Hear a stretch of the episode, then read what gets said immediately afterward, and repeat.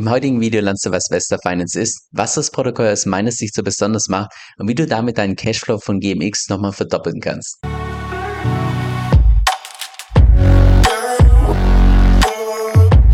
Hey, mein Name ist Kevin und auf meinem Kanal geht es primär um DeFi, Decentralized Finance. Genau gesagt um verschiedene DeFi-Protokolle und DeFi-Strategien, weil ich persönlich felsenfest davon überzeugt bin, dass man damit in der Zukunft das meiste Geld verdienen kann.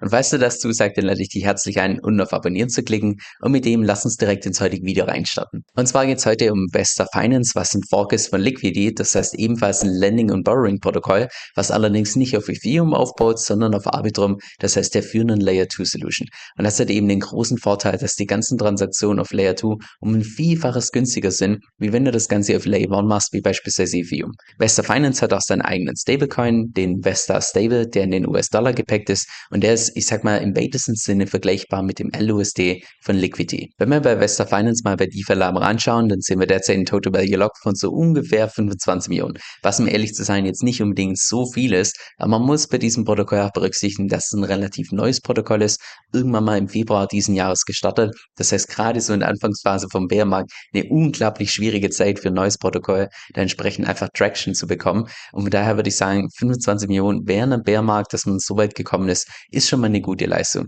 Und was ich persönlich an diesem Chart hier besonders gut finde oder beziehungsweise positiv finde, ist einfach die Tatsache, dass wenn wir uns mal hier die Zeit anschauen von, ich sag mal, Juni diesen Jahres, als Bitcoin zum allerersten Mal dieses Low hatte bei so ungefähr 17.000, dass seither zu heute sich das TVL mehr als verdoppelt hat. Das heißt, heißt, man erkennt auf jeden Fall, dass in den letzten Monaten da immer mehr dazugekommen ist und das stimmt mich zumindest schon mal positiv. Jetzt im Unterschied zur Liquidity kannst du ja nicht nur Ether als Kollateral hinterlegen, sondern auch weitere Kryptowährungen, da kommen wir gleich noch drauf zu sprechen und die haben auch je nach Kryptowährung eine unterschiedliche Überversicherungsgrenze. Wie beispielsweise hier bei Ether haben wir eine Minimum Collateral Ratio, also eine Mindestüberversicherungsgrenze von 110%, was eins zu eins das gleiche ist wie bei Liquidity, aber dann bei den anderen Kryptowährungen teilweise bei 150% bis 120%, das heißt, je nachdem, was du dort als Kollateral hinterlegst, hast du eine unterschiedliche Überversicherungsgrenze. Bis vor kurzem gab es auch by the way noch REN-BTC, also dass du auch mit einer, ich sag mal, mit einem Stablecoin von Bitcoin auf diesem Protokoll arbeiten konntest. Das haben die allerdings abgeschafft, weil da gab es ja diesen Vorfall mit Alameda und jetzt warten sie so lange, bis die zweite Version von REN-BTC live ist und sobald die live ist, werden sie das entsprechend wieder integrieren. Das heißt, dann kannst du auch hier indirekt Bitcoin hebeln. Für jedes dieser Assets hier gibt es auch einen eigenen Stability Pool, das heißt, es ist eins zu eins das gleiche wie beispielsweise bei DCF. Bei diesem Stability Pool braucht man ja in dem Moment, wo irgendwelche Leute liquidiert werden, dass sofort die Liquidität zur Verfügung stellt, um tatsächlich diesen, ich sag mal, offenen Kredit zu tilgen, um Instant-Liquidation durchzuführen.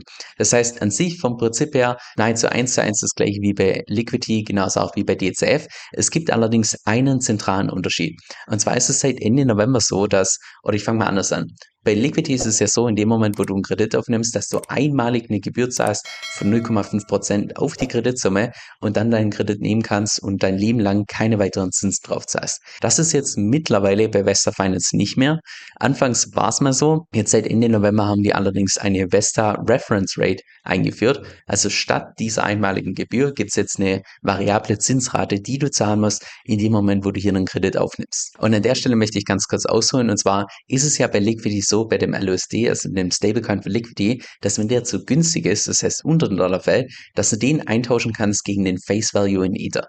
Das heißt, einen LUSD kannst du jederzeit eintauschen gegen einen Dollar in Ether, abzüglich einer kleinen Gebühr und abzüglich der ganzen Gas Fees, aber die tun wir mal an der Stelle komplett vernachlässigen. Das heißt, sollte irgendwann mal der LUSD zu günstig sein und ja, sich einfach bei 98 Cent oder vielleicht sogar noch tiefer halten, könntest du so lange das Ganze ausarbitragieren, bis der Preis irgendwann wieder bei knapp einem Dollar ist. Das heißt, das ist ein Hardpack-Mechanismus, weil du das die ganze Zeit wiederholen kannst und so einen Loop fahren kannst. Und jetzt hat sich Vesta Finance dafür entschlossen, dass sie diesen Hardpack-Mechanismus ersetzen durch die Vesta Reference Rate, also im Prinzip eine dynamische Zinsrate, was nicht mehr ein Hardpack-Mechanismus ist, sondern ein Softpack-Mechanismus. Und das funktioniert so, dass in dem Moment, wo jetzt der Vesta Stable, also der Stablecoin von Vesta Finance zu günstig ist, dass dann diese Zinsen ansteigen. Das heißt, die ganzen Leute, die einen offenen Kredit haben, einen Anreiz bekommen, ihren Kredit zu tilgen und damit natürlich den Preis wieder nach oben zu bringen. Und auch umgekehrt sollte der Preis zu irgendeinem Zeitpunkt mal zu hoch sein, dass dann diese Zinsen besonders niedrig sind und damit die ganzen Leute incentiviert werden, mehr Kredit aufzunehmen, weil ja die Zinsen Zinsen besonders niedrig sind. Das heißt, dieser Hardback-Mechanismus von ursprünglich Liquidity mit dieser Redemption, der wurde ersetzt durch diese Vesta Reference Rate erst Ende November, das heißt erst vor wenigen Wochen. Und dass sie diesen Mechanismus ersetzt haben, ist aus meiner Sicht überhaupt kein Problem, weil ja zu jedem Zeitpunkt bei diesem Protokoll gewährleistet wird, dass dieser Stablecoin überkollateralisiert ist. Das heißt, dass zu jedem Zeitpunkt mehr Kollateral hinterlegt ist, als Stablecoins im Umlauf sind. Derzeit so ungefähr bei einem Verhältnis von 2 zu 1. Das heißt, für jeden Dollar an Stablecoins, der im Umlauf ist, sind ungefähr 2 Dollar als Kollateral entsprechend hinterlegt. Und das ist super wichtig. Weil hätten wir jetzt beispielsweise nur einen Softpack-Mechanismus nach unten und gleichzeitig ein Protokoll, wo der Stablecoin unterkollateralisiert ist, dann hätten wir eins zu eins das gleiche Szenario wie beim DUSD der DeFi-Chain, dass in einem Bärmarkt einfach droppt und dann nicht mehr nach oben kommen, weil es keinen Anreiz gibt oder beziehungsweise keine Garantie, dass dieser Stablecoin jemals wieder auf den Dollar hochgeht, weil er nicht ausreichend gedeckt ist. Von daher, solange der noch hier überkollateralisiert ist, wie bei diesem Protokoll vorgesehen und gleichzeitig nur einen Softpack-Mechanismus nach unten hat, überhaupt kein Problem aus meiner Sicht. Bedeutet nur, dass er wahrscheinlich im Vergleich zum LOSD nach unten ein bisschen volatiler sein wird, allerdings trotzdem noch stabil. Angenommen, du möchtest jetzt Vesta Finance benutzen, dann ist die Vorgehensweise auch relativ selbsterklärend. Du musst natürlich zuallererst mal von Ethereum, also vom Layer 1, bridgen zum Layer 2. Das ist auch direkt hier in diesem User Interface entsprechend verlinkt. Ich persönlich würde, was Bridges angeht, bei sowas immer die offizielle Bridge benutzen von Arbitrum. Das heißt, wenn du dort entsprechend draufklickst, dann sieht das Ganze in etwa so aus. Da kannst du dann sagen, so viele Ether möchte ich auf Arbitrum bringen. Sagen wir mal 100 Ether, tust das Ganze bestätigen und dann dauert es eine kurze Zeit und dann hast du das Ganze bei Arbitrum. Und sofern du dann deine Ether auf Arbitrum hast, könntest du dir beispielsweise hier einen Wort hinterlegen. Das heißt, hier einfach entsprechend draufklicken dann kannst du hier oben links deinen Wort erstellen. Und das ist auch, also wenn du schon mal einen Wort erstellt hast, relativ selbst erklären. Hier könntest du dann deine 100 Ether als Kollateral hinterlegen. Sagst du möchtest einen Kredit aufnehmen von beispielsweise 50.000. Du kannst auch hier direkt auf die Überversicherungsgrenze draufklicken. Dann tut es dir automatisch berechnen, wie viel Kredit du dann entsprechend nehmen kannst. Sagen wir mal 200 Prozent. Würde dann bedeuten, du bekommst jetzt einen Kredit von ungefähr 58.000 Stablecoins. Siehst auch direkt hier drunter die Collateral Ratio von 200 Prozent. Du siehst deinen Liquidationspreis Kaufpreis von ungefähr 646 Dollar. Du siehst die variablen Zinsen von derzeit ungefähr 3,48 Prozent und du siehst auch direkt auf einen Blick, mit wie vielen Zinsen du so ungefähr in einem Jahr rechnen kannst. Das ist natürlich nur ungefähr, weil diese Zinsen sich, ja, weil die eben variabel sind und sich im Zeitverlauf entsprechend ändern können. Und mit diesem Kredit hast du grundsätzlich zwei verschiedene Optionen. Erste Option ist die, dass du diesen Kredit nimmst zum Hebeln, also dass du jetzt beispielsweise hier sagst, hey, ich nehme diese 58.000 Dollar und gehe damit auf eine DEX, auf eine dezentrale Exchange, tu die umtauschen, in dem Fall beispielsweise in Ether und tu die Ether dann wieder in mein Vault als Kollateral hinterlegen und kann damit meine eigene Position nochmal heben. In der Theorie kannst du mit einer Überversicherungsgrenze von 110% auch einen elffachen Hebel aufbauen, was ich nicht empfehlen würde, weil das würde bedeuten, dass dein Liquidationspreis schon relativ nah an dem Punkt ist, wo du sofort liquidiert wirst. Das heißt, da solltest du natürlich immer deinen Liquidationspreis ganz genau im Auge behalten und alles, was mit Hebeln zu tun hat, würde ich sowieso eher nur für fortgeschrittene Investoren empfehlen. Das ist die eine Option oder zweite Option, dass du entsprechend Cashflow generierst. Grundsätzlich kannst du ja diese Stablecoins in alles möglich umwandeln. Du könntest die wieder auf Layer 1 bringen. Du könntest die jedem anderen Protokoll verwenden, um Cashflow generieren.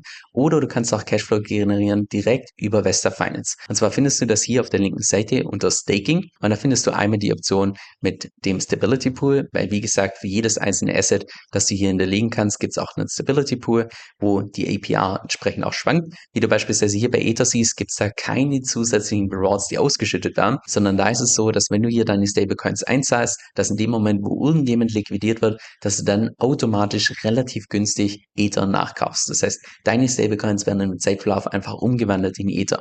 Oder du suchst dir direkt einen Stability Pool aus, wo man eine APR bekommt, wie beispielsweise hier mit GMX, wo du derzeit so ungefähr 5% bekommst und zusätzlich, wenn jemand liquidiert wird, dann noch 15% on top oder beziehungsweise, weil du einfach 15% günstiger diese GMX-Tokens nachkaufst in dem Moment, wo jemand liquidiert wird. Das ist die eine Möglichkeit mit dem Stability Pool. Du kannst allerdings auch hier unter Staking ins Liquidity Mining gehen, auf verschiedenen DEXs, wie beispielsweise hier, dass du mit dem Stablecoin auf Frax gehst und hier eine APR wirtschaftest von derzeit ungefähr, also zwischen 12 und 38 Prozent, je nachdem, wie stark du das Ganze boostest, oder dass du den nativen Token nimmst, auf den kommen wir auch noch gleich drauf zu sprechen, und in den Pool gehst mit Ether, derzeit eine APR von 41 Prozent, die sich definitiv sehen lässt, oder du gehst auf Balancer in einen Liquidity Pool mit verschiedenen Assets, wo du derzeit eine APR wirtschaftest von ungefähr 0,03 Prozent kann man machen. Ich gehe schwer davon aus, dass das Ganze noch geboostet wird und man dann dort auch eine höhere APR bekommt. Aber es wird wahrscheinlich erst noch in Zukunft kommen. Denn jetzt noch zum Vesta Finance Token, dem zweiten nativen Token von diesem Ökosystem, der derzeit preislich steht bei ungefähr 28 Cent. Und ich sag mal von der Funktion her im weitesten Sinne vergleichbar ist mit dem Liquidity Token bei Liquidity. Hat ebenfalls ein Hardcap bei ungefähr 100 Millionen. Und wenn wir uns mal hier den Preischart oder das Preischart entsprechend anschauen, ich würde mal sagen, ja, ist in Ordnung, ist jetzt keine wirkliche Ausnahme, es geht jetzt nicht durch die Decke, aber es soll man großartig erwarten in einem Bärmarkt, wo die allermeisten Altcoins sowieso ausbluten gegenüber Bitcoin. Von daher würde ich sagen, vom Preischart her relativ normal und ich bin mal gespannt, wie sich das Ganze entwickelt während dem nächsten Bullmarkt, wenn dann tatsächlich die ganzen Leute wieder eher Risk-On gehen, das Ganze hebeln wollen und so weiter, dann kann ich mir gut vorstellen, dass gerade solche Tokens wie Liquidity oder auch Vesta Finance hier entsprechend gut performen. Es ist auch gleichzeitig ein Governance-Token, dieser Vesta Finance-Token. Und sofern ich das richtig gesehen habe in den Tokenomics, ist es so, dass ganze 60 Prozent derzeit in diesem Community Fund drin sind, die benutzt werden, um einfach das zukünftige Wachstum von diesem Projekt entsprechend zu finanzieren. Das heißt, der mit Abstand größte Teil von diesen Tokens landet diesen, in diesem Community Fund und wird einfach dafür verwendet, dass man entsprechend Anreize schaffen kann oder verschiedene Dexes und so weiter, Rewards schafft, damit dieses Ökosystem einfach im Zeitverlauf wachsen kann. Dann lass uns jetzt mal noch die Vor- und Nachteile gemeinsam anschauen. Und einer der größten Vorteile ganz klar, dass das Ganze eben auf Arbitrum läuft und dort die ganzen Transaktionsgebühren um ein Vielfaches geringer sind wie bei Ethereum. Weil bei Ethereum, wenn du da mal kurz dein Wort erstellst, ja, das sind halt mal kurz 20, 30, vielleicht 50, vielleicht sogar 100 Dollar weg, einfach nur dafür, dass du diesen Wort erstellst. Stand heute in einem Bärmarkt, wo die ganzen Transaktionsgebühren im Allgemeinen relativ niedrig sind. Jetzt, wenn wir dann Richtung nächsten Bullmarkt gehen, dann wird das Ganze, ja, werden einfach die Gas Fees wieder explodieren bei Ethereum und dann wird das Ganze um ein Vielfaches teurer und da bist du eben hier bei Arbitrum um ein Vielfaches günstiger dran. Dann zweiter Vorteil der, dass du dort relativ effiziente Wort hast. Oder ich würde mal sagen, teilweise also hier bei Ether mit einer Überversicherungsgrenze von 110 Prozent einen extrem effizienten Wort, wo du in der Theorie einen Hebel aufbauen könntest von bis zu 11x, was derzeit unter allen Lending und Borrowing Protokollen das absolute Maximum ist. Effizientere Wallets gibt es derzeit noch nicht. Dann dritter Vorteil, dass wie gesagt diese Redemptions abgeschafft wurden und das bedeutet wiederum, dass wenn du selbst ein Wort erstellst, brauchst du nicht die ganze Zeit darum kümmern, ob dein Kollateral auch wirklich nicht da ist oder ob das nicht in der Zwischenzeit redeemed wurde, sondern das wurde entsprechend abgeschafft. Das heißt, dein Kollateral bleibt die ganze Zeit konstant, sofern du natürlich nicht liquidiert wirst, logischerweise. Und ich vermute auch schwer, dass genau deshalb diese Recovery Mode ebenfalls abgeschafft wurde. Das heißt, du brauchst dich auch nicht drum kümmern um diese Total Collateral Ratio, wie es beispielsweise bei Liquidity und DCF der Fall ist. Und viertens, und das ist aus meiner Sicht der mit Abstand größte Vorteil, dass du hier entsprechend GMX-Tokens und GLP-Tokens als Kollateral hinterlegen kannst. Das heißt, das Ganze nochmal hebeln kannst oder einfach auch nur belayen kannst, um damit dann beispielsweise ins Liquidity Mining zu gehen, ins Stability Pool und so weiter. Und hier bei GMX haben wir eine Überversicherungsgrenze von 150 Prozent, was umgerechnet bedeutet, dass du damit maximal einen Hebel aufbauen könntest von 3x bei GMP ist die Überversicherungsgrenze nur 120 Prozent. Das heißt, damit könntest du in der Theorie einen Hebel aufbauen von bis zu 6x. So, und das bedeutet jetzt, bei GLP ist es ja so, dass wenn wir hier mal bei GMX reinschauen, dass du da derzeit einen Cashflow bekommst von so ungefähr 20 Prozent. So, wenn du diese GLP-Tokens jetzt also nimmst, hier als Kollateral bei Vesta Finance entsprechend einzahlst und dann, sagen wir mal, einen 2,5-fachen Hebel drauf aufbaust, also immer noch so, dass du vom Liquidationspreis her gut Spiel hast, würde das bedeuten, dass du trotz diesen Zinsen, die derzeit relativ hoch sind mit ungefähr 8%, dass du trotz dieser Zinsen ungefähr deinen Cashflow verdoppeln kannst. Das heißt, auf diesen GLP-Token, ja, so ungefähr 40% APR wirtschaften kannst. Was schon ziemlich saftig ist, wenn man einfach mal überlegt, dass dieser GLP-Token sich zusammensetzt auf ungefähr 50% Kryptowährung, 50% Stablecoin, wobei bei den Kryptowährungen der mit Abstand größte Teil in Ether und Bitcoin ist. Das heißt, relativ stabile Kryptowährung und darauf 40% pro Jahr, das ist schon nicht ohne, sagen wir so. Sie jetzt zu den Nachteilen, und zwar dem ersten Nachteil, dass wir derzeit bei diesem Vesta Stable, also bei dem Stablecoin von Vesta Finance, ein relativ geringes Market Cap haben mit so knapp 11 Millionen, was dann wiederum bedeutet, dass in dem Moment, wo du diesen Stablecoin tatsächlich tauschst, dass du dann in aller Regel mit mehr Slippage rechnen musst, also mit größeren Verlusten in dem Moment, wo du das umtauschst. Wir können das Ganze auch mal hier bei Balancer durchtesten. Ich habe immer nur eingegeben, dass du jetzt beispielsweise 10.000 für diesen Beste Stablecoin entsprechend tauschen möchtest, in beispielsweise USDC. Wir haben derzeit einen Preis von ungefähr 0,98. Das heißt, rein in die Theorie ohne Slippage müssen wir hier ungefähr 9800 USDC bekommen. Aber dadurch, dass wir eben hier eine relativ geringe Liquidität haben, verlieren wir ungefähr 400 Dollar auf einen Wert von ungefähr 10.000. Das heißt, man muss einfach mit mehr Slippage rechnen in dem Moment, wo die Liquidität relativ gering ist. Dann zweiter Nachteil aus meiner Sicht, dass man jetzt in dem Moment, wo man so ein Wort erstellt, auch regelmäßig diese variable Zinsrate zumindest mal im Blick haben sollte. Nicht, dass die ungewöhnlich hoch ist und man unglaublich viele Zinsen zahlt und es gar nicht mitbekommt. Jetzt hier bei Ether mit ungefähr 3,5 Prozent würde ich sagen, ja, das ist, ich würde mal sagen, Industriestandard. Das haben wir auch bei Maker, das haben wir auch so ähnlich bei Aave. Also von daher, das passt aus meiner Sicht. Jetzt bei GMX mit 8,7 Prozent, das ist schon etwas höher, genauso auch bei GEP. Aber da gehe ich persönlich ganz schwer davon aus, dass es einfach nur ein Phänomen von einem Bärmarkt ist, weil die allerwenigsten Leute jetzt in einem Bärmarkt, wo es eigentlich rein faktisch am meisten Sinn machen würde zu hebeln, aber gerade in solchen Phasen wollen die wenigsten Leute irgendwas mit Hebel zu tun haben. Von daher glaube ich, dass es nur ein Phänomen vom Bärmarkt ist und spätestens dann, wenn die Leute wieder so langsam Risk-on gehen und dann auch tatsächlich wieder Hebel verwenden, dass dann die Zinsrate sich hier irgendwo einpinnet bei relativ, ja einfach einem relativ niedrigen Level. Und dann hat der dritte Nachteil, dass dieses Protokoll eben relativ neu ist und deshalb ja du einfach mit einem erhöhten Smart Contract Risk entsprechend rechnen musst. Aber das kann man wahrscheinlich bei Layer 2 nahezu zu jedem anderen Protokoll auch sagen, weil das eben alles noch relativ neu ist und sich wahrscheinlich erst im Laufe der Zeit einfach noch bewähren wird. Jetzt noch zu meinem persönlichen Fazit und zwar, ich würde mal sagen, dass wenn man den DeFi-Space in den letzten paar Monaten oder vielleicht auch über das letzte Jahr so ein bisschen näher beobachtet hat, dann würde ich sagen, spricht ziemlich viel dafür, dass höchstwahrscheinlich die Zukunft von DeFi auf Layer 2 von Ethereum stattfinden wird. Weil gerade immer mehr auf Layer 2 geht und selbst Vitalik Buterin schon mehrfach in Interviews gesagt hat, dass er davon ausgeht, dass der Großteil der Apps irgendwann alle auf, auf Layer 2 switchen, weil dort einfach die Gas-Fees um Vielfaches günstiger sind, als es beispielsweise bei Layer waren. Von daher kann ich mir gut vorstellen, dass wenn wir uns jetzt einfach mal anschauen, wie schnell dieser Space gerade wächst, unglaublich schnell, der explodiert nahezu, dass wir schon heute in einem Jahr, dass Layer 2, die ganze Welt auf Layer 2 ganz anders aussieht als jetzt beispielsweise heute, wo heute, ich würde mal sagen, der Großteil von diesen ganzen Protokollen einfach so, so, ich sag mal, mehr oder weniger der wilde Westen ist. Jetzt Wester Finance finde ich persönlich deshalb so interessant, weil du da gerade diesen GP-Token und GMX-Token als Kollateral hinterlegen kannst. Das heißt, das Ganze beleihen kannst, Kredit aufnehmen kannst, dann entweder das Ganze hebeln kannst oder noch zusätzlich Cashflow generieren kannst. Und das ist schon eine coole Sache, insbesondere für die ganzen ganzen, ich sag mal, Gläubiger, aber bei, Gläubiger muss ich irgendwie automatisch an was Religiöses denken. Ah, jetzt habe ich ein besseres Wort. Für die ganzen Leute, die sowieso langfristig überzeugt sind von GMX und GEP, ist es einfach eine coole Sache, um ihr eigenes Investment nochmal auf das nächste Level zu bringen. Natürlich nicht risikolos, logisch. In dem Moment, wo man solche DeFi-Lego-Konstellationen benutzt, geht es immer mit einem zusätzlichen Risiko einher, aber ist schon trotzdem einfach ein ziemlich attraktives Protokoll, um das Ganze auf das nächste Level zu bringen. Jetzt beim Hebeln von Ether tue ich persönlich Stand heute nach wie vor das Layer 1 bevorzugen, auch wenn dort die ganzen Transaktionsgebühren